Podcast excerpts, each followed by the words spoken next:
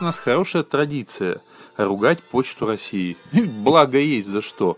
И письма доходят, и посылки долго, и иной раз и теряются, и не туда приходят, и так далее. А вот сегодняшняя новость э, меня буквально так вот э, порадовала, не порадовала, даже не знаю, как сказать. Это о том, что в США некому Скотту Макмэри пришла открытка, поздравительная открытка от матери спустя 50 лет после ее отправки.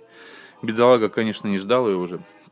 Но не знаю даже, как это сказать. Вот, пожалуйста, Почта России, конечно, лучше из почт, но самое-то забавное в чем заключается, это в расшифровке к этой новости что на, там было сказано, в почтовой службе США объяснили, что на открытке было две марки. Одна от 1959 года, а вторая от апреля 2012 года.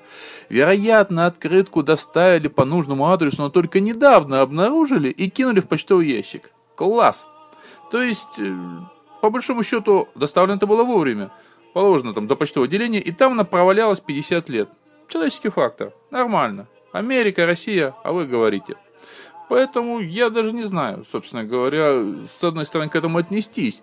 Вроде бы разгильдяйство. И наверняка бедняга Скотти очень сильно переживал, не получил в свое время открытку от матери. Если, конечно, вообще знал о ней, но дома все-таки знал. С другой стороны, прямо сейчас у него есть чудесная возможность ну, получить нечаянную радость.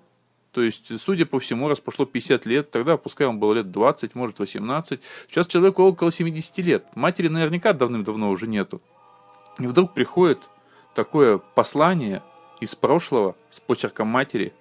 Ну, я не знаю, по-моему, вот такую оплошность почты, вот я бы скорее, наверное, рассматривал как нечаянный, может быть, дар. Поэтому всех с наступающим праздником. И пусть почта работает хорошо, и почта России, и любая другая. А когда ошибается, ну пускай вот может быть вот так вот приятно. Слава богу, что вот этот Скотт еще жив был, и поэтому получил эту нечаянную радость. А ведь могла она его и не застать. Всем пока.